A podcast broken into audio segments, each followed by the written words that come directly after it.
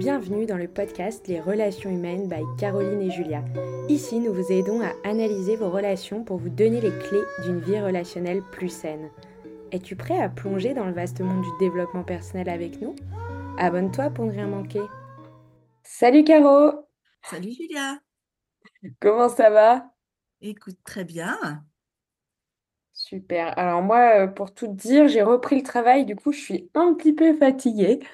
Ouais. Mais voilà, ça fait plaisir de retrouver une activité professionnelle, on va dire. Et puis en plus, je m'entends bien avec mes collègues, j'aime bien ce que je fais, donc euh, je suis plutôt contente. Bon, bah écoute, en tout cas, c'est une bonne nouvelle euh, que tu aies repris cette activité et puis que on puisse quand même se retrouver pour faire nos podcasts. Oui, oui, oui, voilà. Et maintenant, nous, on se retrouve plutôt le soir. Avant, c'était l'après-midi. Alors, euh, j'avais euh, un petit peu envie de parler de quelque chose qui me tient à cœur. J'avais Oui. envie sur ce podcast euh, de parler de psychogénéalogie. Tu connais un petit peu le sujet? Ça te, ça te... Alors, je vois ce que c'est la généalogie, mes ancêtres, ma famille. Et psycho, euh, c'est la psychologie, mais je vois pas le rapport entre les deux.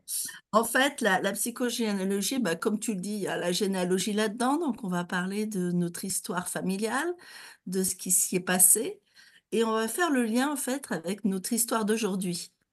D'accord? Donc on va pouvoir comprendre, en fait, que nous sommes le fruit, heu, de générations qui ont traversé des épreuves et hem, des épreuves qu'ils ont su dépasser, des épreuves qui parfois, heu, sont restées sans réponse et heu, nous sommes le fruit de ça. Donc parfois, nous allons travailler sur des situations, nous allons nous heurter à des répétitions, et malgré toute notre bonne volonté, nous n'allons pas arriver à les solutionner. Alors, heu, parfois, il est nécessaire d'aller un petit peu plus dans sa crypte et heu, on parle déjà de la crypte psychologique, la crypte, heu, notre notre moi, supérieur, j'allais dire, en tout cas notre notre, fond nos fondements finalement et là, on va, grâce à la psychogénéalogie, aller plus loin encore, aller, plus dans une recherche de, de compréhension de tout le système qui nous a amenés là. D'accord? Ah oui, donc on repart en arrière. Est-ce On que va c'est repartir ça? alors en fait en fait, c'est un un, un jeu subtil entre, heu, le retour en arrière et heu, la compréhension de ce qui se passe ici et maintenant. On va vraiment aller chercher des informations pour découvrir de quoi est fait aujourd'hui. Ouais, et si j'ai bien compris, tu penses que ça fait écho, ce qui s'est passé dans le passé avec notre, heu, aujourd'hui, Oui, chez oui, en nous? tout cas Ouais. en tout cas, moi, je j'en ai voilà, j'ai j'ai étudié pendant 8 ans mon arbre. Alors, je Ah suis oui, partie, sur la sur, heu heu, 2, mmh, 2 façons de faire, hein. J'ai j'ai étudié la généalogie et la psychogénéalogie. J'ai d'abord constitué mon arbre pour comprendre, bah, tiens, qu'est-ce que qu'est-ce qui s'y est passé? Qu'est-ce qui s'est passé dans mon histoire? C'est vraiment aller, à la découverte de de tout ce qui a traversé les générations qui nous ont précédés et nous sommes vraiment le fruit de ça. C'est, on on croit, en tout cas notre génération peut penser que on s'est fait tout seul, j'ai travaillé ouais. dur, j'y suis arrivé, heu, bon d'accord mes parents m'ont un peu aidé mais quand même, heu, on a une culture individualiste assez importante et heu, on oublie en fait que non, on vient de ce que nos aînés ont fait pour nous jusqu'à aujourd'hui alors parfois, Mais les histoires ont été, heu, porteuses de de sens et nous ont permis d'évoluer vraiment. Parfois, bien, ça a été plus compliqué, hein. Il y a des familles, heu, dans lequel, les répétitions sont plutôt des répétitions, heu, de de malheur, heu, ou de d'épreuves douloureuses. Donc on va aller voir un petit peu, voilà, tout ce sur quoi on est relié et aussi on va aller voir comment nous, dé nous comment? Sortir de certaines loyautés d'accord, qui ne nous font pas évoluer. D'accord? d'accord. C'est des schémas qui pourraient se répéter, c'est ça? C'est ça, c'est ça. Ouais. Ce des schémas, ce sont aussi toutes les croyances limitantes que nous pouvons avoir. Alors dans les croyances limitantes, il y a celles que l'on se fait soi-même par rapport à ce qu'on vit, par rapport à nos expériences. Je sais pas, tu te fais agresser dans la rue par, un- une personne euh, de couleur ou je ne sais quoi, euh, ça y est, tu vas peut-être euh, euh, avoir la croyance que tous ces gens-là sont, sont les mêmes et, peu, et puis que finalement, tu vas développer peut-être de la peur parce que tu auras vécu cette expérience. Et puis parfois, Oui, rien ne t'y mène. Rien ne t'y mène, mais par, parfois tu as des croyances qui sont tellement ancrées depuis longtemps dans ton, dans le système familial que finalement tu, ne connais pas le fondement de la chose. ouais. Je vais colorer tout à l'heure par un petit exemple, t'inquiète pas. Oui, tu nous montreras parce que là, comme ça, c'est un peu flou. D'accord. En tout cas, la, la psychogénéalogie, ça vise à apporter de nouveaux éléments pour faire évoluer nos systèmes, avec le postulat que l'évolution passe par la responsabilisation, la reconnaissance, l'acceptation, la gratitude et l'humilité. D'accord? Donc, on va, D'accord. mais on est vraiment dans, dans l'idée de se dire, quand on va aller travailler notre histoire, on va y mettre beaucoup d'amour. Parce qu'en fait, il ne s'agit que des histoires d'amour. Hein, nos, nos aïeux nous ont portés, ont fait tout leur possible, ils ont donné le meilleur d'eux, même si on pense que, bah non, même si on pense qu'ils ont fait des conneries, on en fait nous aussi à notre niveau. hein, donc, euh, on, on peut être, on peut rester humble par rapport à ce qu'ils ont fait avant nous, sans toutes les connaissances qu'on a acquises aujourd'hui. D'accord? Oui, On va avoir vraiment un regard sur, euh, sur nos, nos familles avec le plus, euh, voilà, le plus de, d'humilité possible. Alors, on va aussi parler, euh, finalement, pourquoi on va un peu dans, dans la psychogénéalogie. Généralement, c'est parce qu'il y a eu des traumas, il y a eu des choses qui ne sont pas digérées et qui vont faire que des choses vont se répéter parfois sur cinq, six générations. Et, euh, et on va se sentir parfois un peu bloqué dans certaines situations. Donc, euh, ce travail va vraiment permettre de, bah, d'ouvrir des portes, tout simplement. D'accord? Euh, un jour, euh, je, je- voilà, je parle d'une petite anecdote parce que comme comme c'est un sujet qui m'intéressait quand j'étais maman au foyer, euh, un jour, je me suis retrouvée avec une amie dans un, dans un square et puis son fils arrive complètement apeuré euh, parce qu'en fait, il y avait un petit moucheron qui lui tournait autour. Je sais pas si tu vois, tu peux imaginer oui. Et puis j'étais un peu étonnée, puis elle voit que j'étais étonnée, euh, mon amie, et puis elle me dit, chez nous, on n'aime pas tout ce qui vole. Alors, Ah je oui, elle a inculqué ça dans la tête de son enfant, quoi. Ah, voilà, en tout cas, elle, elle a mis son enfant dans le groupe familial finalement. Chez nous, tu vois, il y avait vraiment, bah tiens, c'est bizarre. Ah oui, chez vous. Pourquoi, euh, pourquoi? Parce que les petits moucherons, euh, il y a quelqu'un qui a été piqué, qui est mort. Enfin voilà, j'ai un petit peu investigué pour, euh, comprendre ce qui s'était passé. Pas du tout, non, non. elle ignorait un petit peu pour, pour quelles raisons, en tout cas, il y avait cette phobie dans la, dans la famille. Mais en tout cas, oui, c'était c'était vraiment défini comme tout ce qui vole. Oui. Alors, moi, je sais que je travaille avec le langage des oiseaux. Est-ce que tu as déjà entendu parler de, de ce, de cette Alors non. Alors, le langage des oiseaux, en fait, c'est euh, un mode d'écoute, un mode de- de- d'entretien qu'utilisait Carl Jung. Donc, quand il recevait les gens, il, écoutait sur un autre registre que simplement les mots euh, et, et le sens des mots quand ils sont utilisés. Euh, D'accord. Et juste Carl Jung, c'est qui?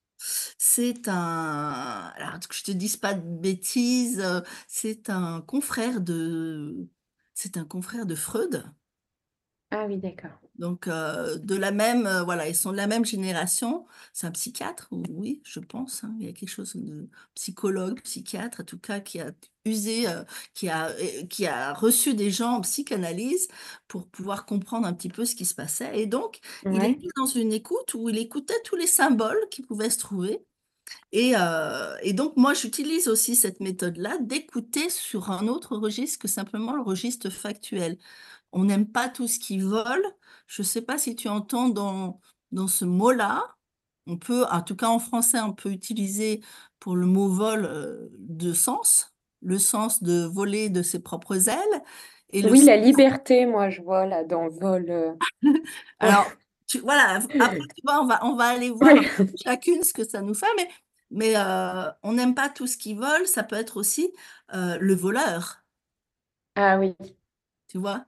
Il y a Ouais. le il y a voler comme le petit oiseau et puis il y a voler, heu, des des oranges ou voler quelque chose, heu, donc c'est ça ça peut avoir un sens d'être utilisé comme ça. En tout cas, la phrase, moi, quand je l'entends, elle, heu, elle a vraiment une résonance parce qu'elle elle, heu, vraiment, elle définit que chez nous, c'est comme ça, tu vois? Donc elle Ouais. elle inclut vraiment son enfant dans la généalogie, dans le dans dans le groupe familial. Donc c'est là que c'est intéressant.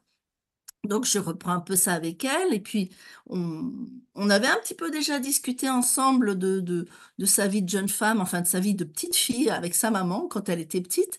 Sa maman avait été obligée de voler. Ah. Elle était obligée de voler parce qu'il manquait de revenus et qu'en fait, Ah! heu, elle avait un petit peu, voilà, elle m'avait expliqué que c'était, heu, c'était ce qui se passait, sa maman volait. Heu, elle en elle en avait parlé d'une certaine façon qui me disait: «Bon, bah, oui, heu, c'est anecdotique, heu, il y avait pas plus d'émotion que ça dans ce qui se passait, donc c'était, même, je dirais, digéré». Et puis, et puis en fait, cette amie avait la chance, c'est qu'elle avait, sa belle-mère qui lui faisait sa généalogie. Alors je Ah! dis ça parce que c'est vrai que la psychogénéalogie, c'est quand même important de connaître les dates, les histoires, ce qui s'est passé. Donc il y a une petite recherche quand même nécessaire à faire, qui va d'ailleurs nous relier à toute cette histoire familiale qui, heu, qui vit en nous. Et hem et en fait, sa belle-mère lui faisait sa généalogie et heu, quelques semaines plus tard, elle lui dit: «Bah tiens, j'ai vu dans ton arbre, il y a un il y a il y a il y a un un de tes aïeux qui a été incarcéré à Cayenne». Je sais pas Ah si oui. tu vois? Entre Oui, je vois. Entre Cayenne et la France, heu, bah, il y a des milliers de kilomètres. Ouais. Heu, à l'époque, quand tu étais, heu, incarcéré à Cayenne, bah, tu revenais rarement en France. Mmh. Tu, y finissais ta vie et puis, en fait, il y a eu un espèce de carrefour généalogique parce qu'en fait, ma mon mon amie avait son beau-frère qui avait qui était militaire et qui s'est retrouvé, en fait, à Cayenne. Ah, c'est trop marrant, ouais, comme si c'était ah oui, comme s'il y avait un rendez-vous généalogique, vraiment. Ouais, c'est une de mes plus jolies histoires parce que parce qu'il y a eu vraiment comme ça des épisodes qui se sont suivis, comme si, en fait, heu, l'histoire voulait se révéler. Ouais.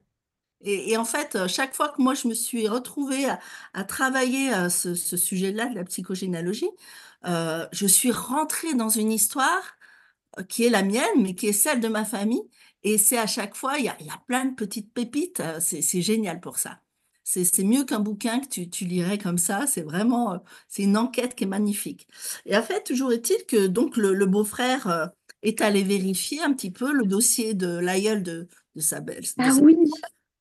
oui, oui, il a pu, il a pu Oui, accéder aux archives et tout. et oui! C'était génial parce qu'en fait, on avait vraiment alors moi je suivais ça au jour le jour avec elle. Ah bah, oui, alors l'information déjà de l'aïeul, heu, qui avait incarcéré, c'était pas rien, hein, et puis, heu et puis quelques semaines plus tard, bah, son beau-frère avait pu trouver l'information et en fait, son aïeul avait été incarcéré pour récidive de vol. Ah, comme par hasard. Comme par hasard. Donc en fait, En déduction, en fait, moi après j'ai plus ja j'ai plus revu son gamin en fait apeuré avec les petits insectes. Pourtant on est resté, heu, assez longtemps dans dans le square à laisser nos enfants évoluer.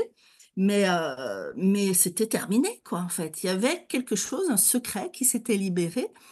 On peut aussi imaginer, heu, tu vois quand, on a comme ça dans notre lignée, un forçat, quelqu'un qui a fait de la prison, quelqu'un qui a été isolé du groupe familial, en fait, il va se créer un secret. Parce qu'on va porter une honte, donc on va pas dire: «Ah bah, voilà, on va peut-être déménager». Il va y avoir tout un mouvement de vie qui va être différent et qui va, heu, qui va se taire, mais en fait, le secret va suinter. Il va arriver jusqu'à nous, Oui, il va ouais. plusieurs générations après, pour pouvoir être libéré. Parce qu'on peut imaginer effectivement à l'époque, la femme dont le mari partait à Cayenne, heu, elle se retrouvait seule avec ses gosses, il fallait qu'elle assume tout, elle devait avoir une pression sociale derrière, je t'i tu même pas. C'était pas comme à notre époque, hein, on a beaucoup Oui. d'aide, on est une femme, dans la même situation aujourd'hui, heu, vivrait les choses complètement différemment. Donc effectivement, c'est quelque chose qui a suinté jusqu'au jour où, finalement, ça s'est transformé en phobie. Ah oui, carrément. En phobie. Donc on a on n'aime pas tout ce qui vole. Heu, c'était un petit peu l'expression de, heu, de ce qui restait des stigmates de, heu, oui, il y a quelque chose qui, fait peur, qui nous angoisse, qui, heu, qui est là et qui est pas agréable à vivre. Et puis, donc ça, c'est vraiment la petite histoire parce que parce qu'en fait, il y a eu comme ça un tas d'événements successifs qui font dire vraiment qu'il y a un rendez-vous généalogique. On est là, il y a quelque chose qui dans l'histoire est prête à à se révéler, à se libérer. Donc, voilà, Ouais, c'est incroyable. Enfin, je trouve un petit bout un petit bout d'histoire, mais un petit bout d'histoire que j'aime bien raconter parce que parce qu'il y a vraiment tout il y a un aspect magique quelque part. Oui, c'est ça, Voilà ouais. et et on va, heu, on va découvrir en fait moi je je voilà, j'ai d'autres expériences, mais je je raconterai ça sur un autre post. Il y a d'autres expériences qui sont, heu, pareil avec tellement de de, de surprises en fait. De surprises et et de compréhension en fait de ce qui a pu se passer. Quand on a comme ça un aïeul qui a vécu quelque chose d'aussi difficile, Heu et puis qu'on se retrouve nous avec des situations, alors je sais pas, des situations de difficultés financières peut-être, à nouveau, on va, heu, pouvoir, sortir de certaines loyautés et on va pouvoir ouais, jusqu'à jusqu'à cette branche, jusqu'à ce, cette, hem, cette génération qui a pu enraciner une problématique liée à l'argent, liée à la pauvreté, liée à à à tout ce qui était en difficulté et on va ouais et par rapport à oui et quand ouais. tu dis loyauté, tu entends quoi, par là? Moi, par exemple, je dois être loyale envers mes aïeux, c'est ça? Enfin, casser cette, Alors, la la loyauté, en fait, on on voit ça comme étant quelque chose qui, qui est important, hein. Il faut être loyal oui, à nos parents, loyal à nos grands-parents et très souvent, heu, on va parler plutôt de loyauté inconsciente. Heu, je Mmh. suis loyale à à mon père, heu, je me retrouve dans des situations où, j'ai des choses que je vais répéter. Mon père a été au chômage assez tôt, eh bien, tiens, pour moi, être au chômage, c'est presque quelque chose de normal et naturel. Oui, Donc, heu, je vais pas forcément être comme quelqu'un pour qui ce sera pas inscrit dans la famille et que, heu, voilà, donc, je je vais être, je peux être loyale, hem, l'autre jour, je je repérais quoi? Je repérais la loyauté. J'ai 2 tantes qui sont artistes et en fait, j'ai repéré que j'étais loyale à mes tantes parce que je les aimais beaucoup, mais qu'elles étaient beaucoup critiquées et en fait, elles étaient artistes, mais elles gagnaient pas elles ont jamais gagné leur vie avec ça oui, et je me rendais compte que, bah, moi, j'ai des difficultés pour gagner ma vie aussi avec mon art et qu'en fait, heu, oui, en fait, il y avait, au fond, vraiment cette loyauté sur ces tantes, heu, qui étaient souvent critiquées. Alors ça peut renforcer des loyautés, hein. Si on juge, si on critique quelqu'un, on se rend pas compte, en fait, quand on s'adresse avec des enfants à côté de nous, quand on parle de quelqu'un de la famille, heu, on sait pas tout l'affect que l'enfant peut avoir sur cette personne ouais, et en fonction de l'affect que l'enfant va avoir, moi je sais que mes tantes, je les aimais beaucoup, mais qu'est-ce qu'elles étaient critiquées! Et inconsciemment, par amour pour mes tantes, je suis ouais, je suis allée, je j'ai été loyale à elles pour dire: «Regardez, moi je suis avec vous, heu et bien je vais me saboter, heu, sur certains plans, mais heu, parce que parce qu'en fait» mais sans sans que ce soit conscient, hein, ça c'est oui, été oui, c'est des l'inconscient et pour, relations, être, heu, tu vois, un petit peu, comment dire? Pour te mettre en avec elle. Ouais, Ouais, voilà, en affiliation, ouais. ouais, pour vraiment, Pour appartenir au groupe, tu vois? C'est ça. Surtout surtout quand les gens sont critiqués, tu vois? Il y a vraiment quelque chose de l'ordre de: «Bah, non, c'est insupportable». Tu peux pas supporter quand quelqu'un est rejeté. Très souvent d'ailleurs en psychogénéalogie, on dit que, heu, il y a beaucoup de fantômes et les fantômes généralement, ce sont les gens qui ont été rejetés de la famille.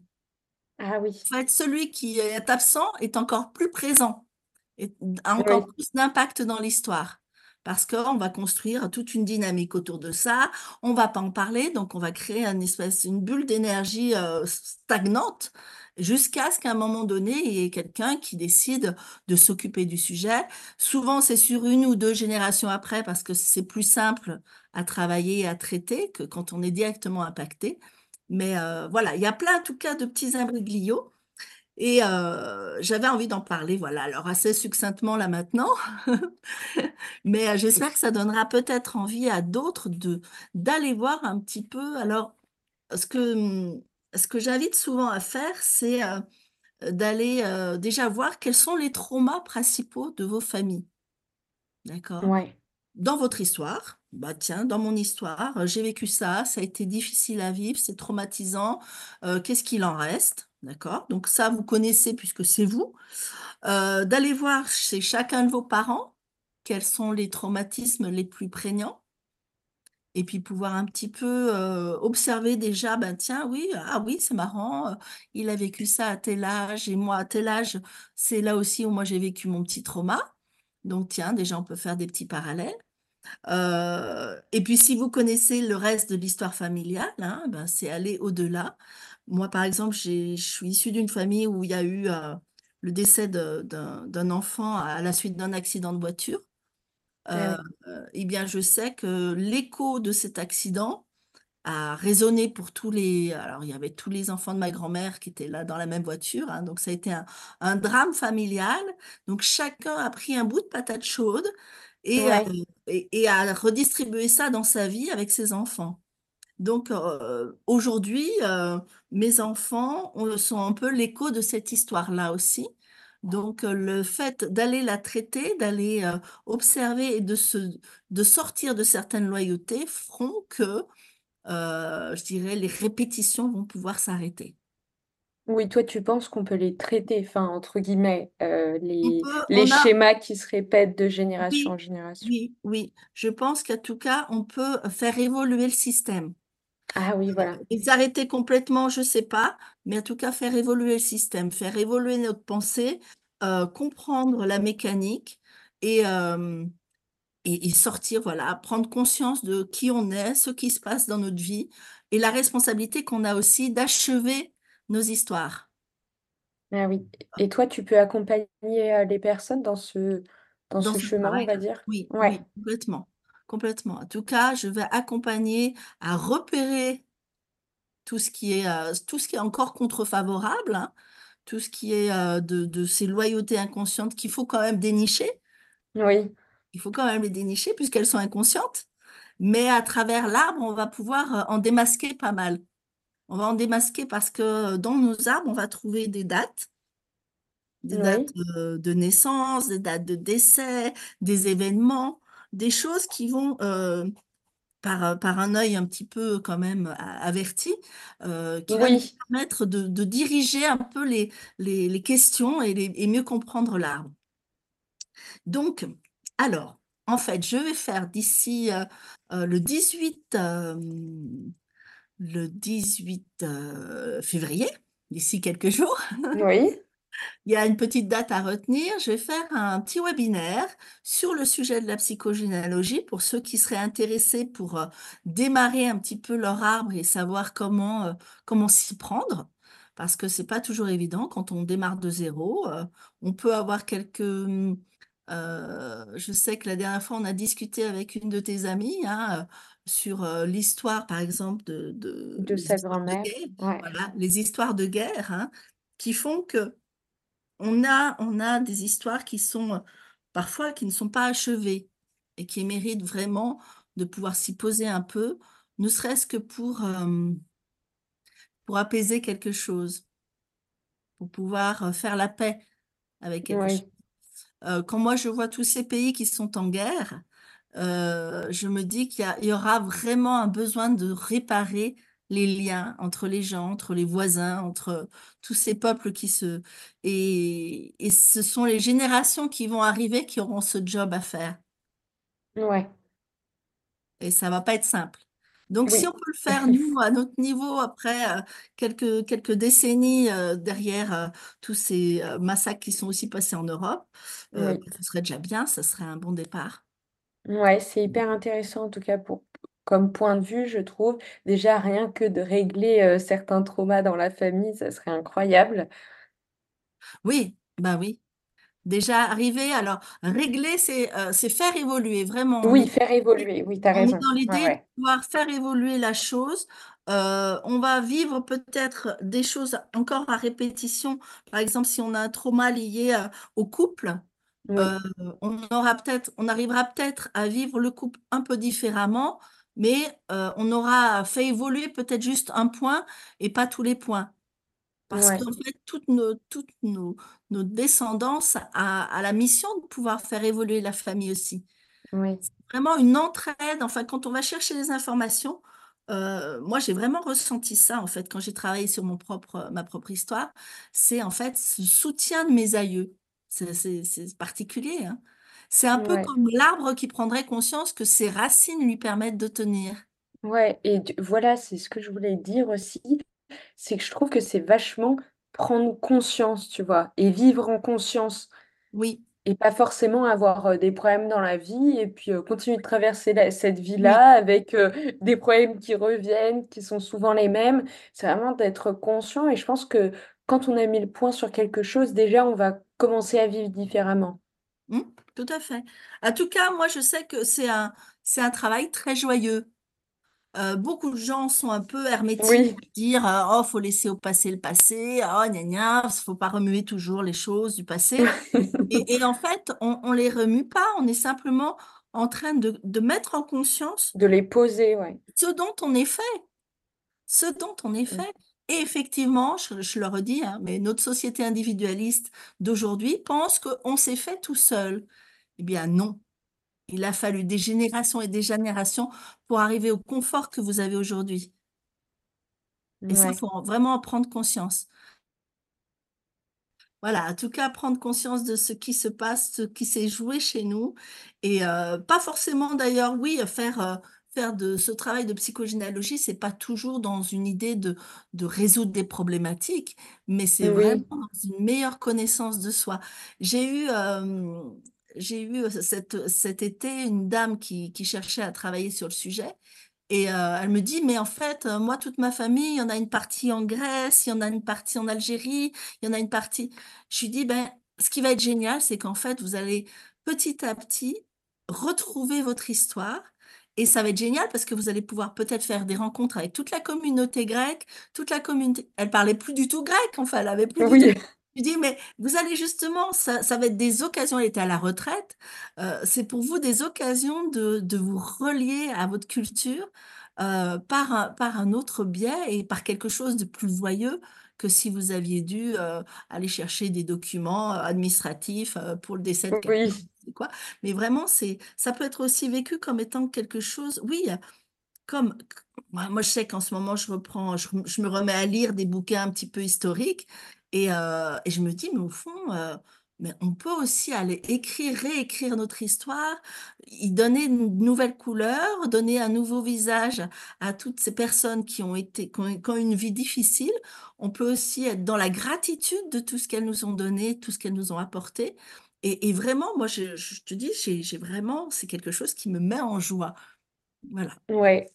Donc en tout cas, ça donne envie, heu, d'aller chercher justement, heu, dans sa généalogie, savoir ce qui s'est passé, heu. Eh ben, écoute, voilà, si on a un petit peu de curiosité, c'est c'est vraiment un joli chemin à faire. Voilà, donc le 18, heu, je le 18 février à 18:00, je mettrai on mettra le le petit lien sous notre podcast pour, pour pouvoir assister au Zoom pour les gens qui auraient envie de, bah, de me questionner ou ou de dém démarrer une démarche dans ce sens-là. Voilà, ce sera une masterclass, Une masterclass. Une masterclass, heu, présentée, bah, par Caroline et heu, vraiment sur, hem, bah, un petit peu l'introduction à la psychogénéalogie. Voilà. Donc, c'est une masterclass qui est gratuite, on vous attend nombreux. Voilà, merci Julia, Merci à Caro. très vite. Et si toi aussi tu souhaites nous partager un problème relationnel, alors n'hésite pas à répondre à notre questionnaire qui est en lien dans la description. Caro se fera un plaisir d'y répondre dans un prochain épisode. Bye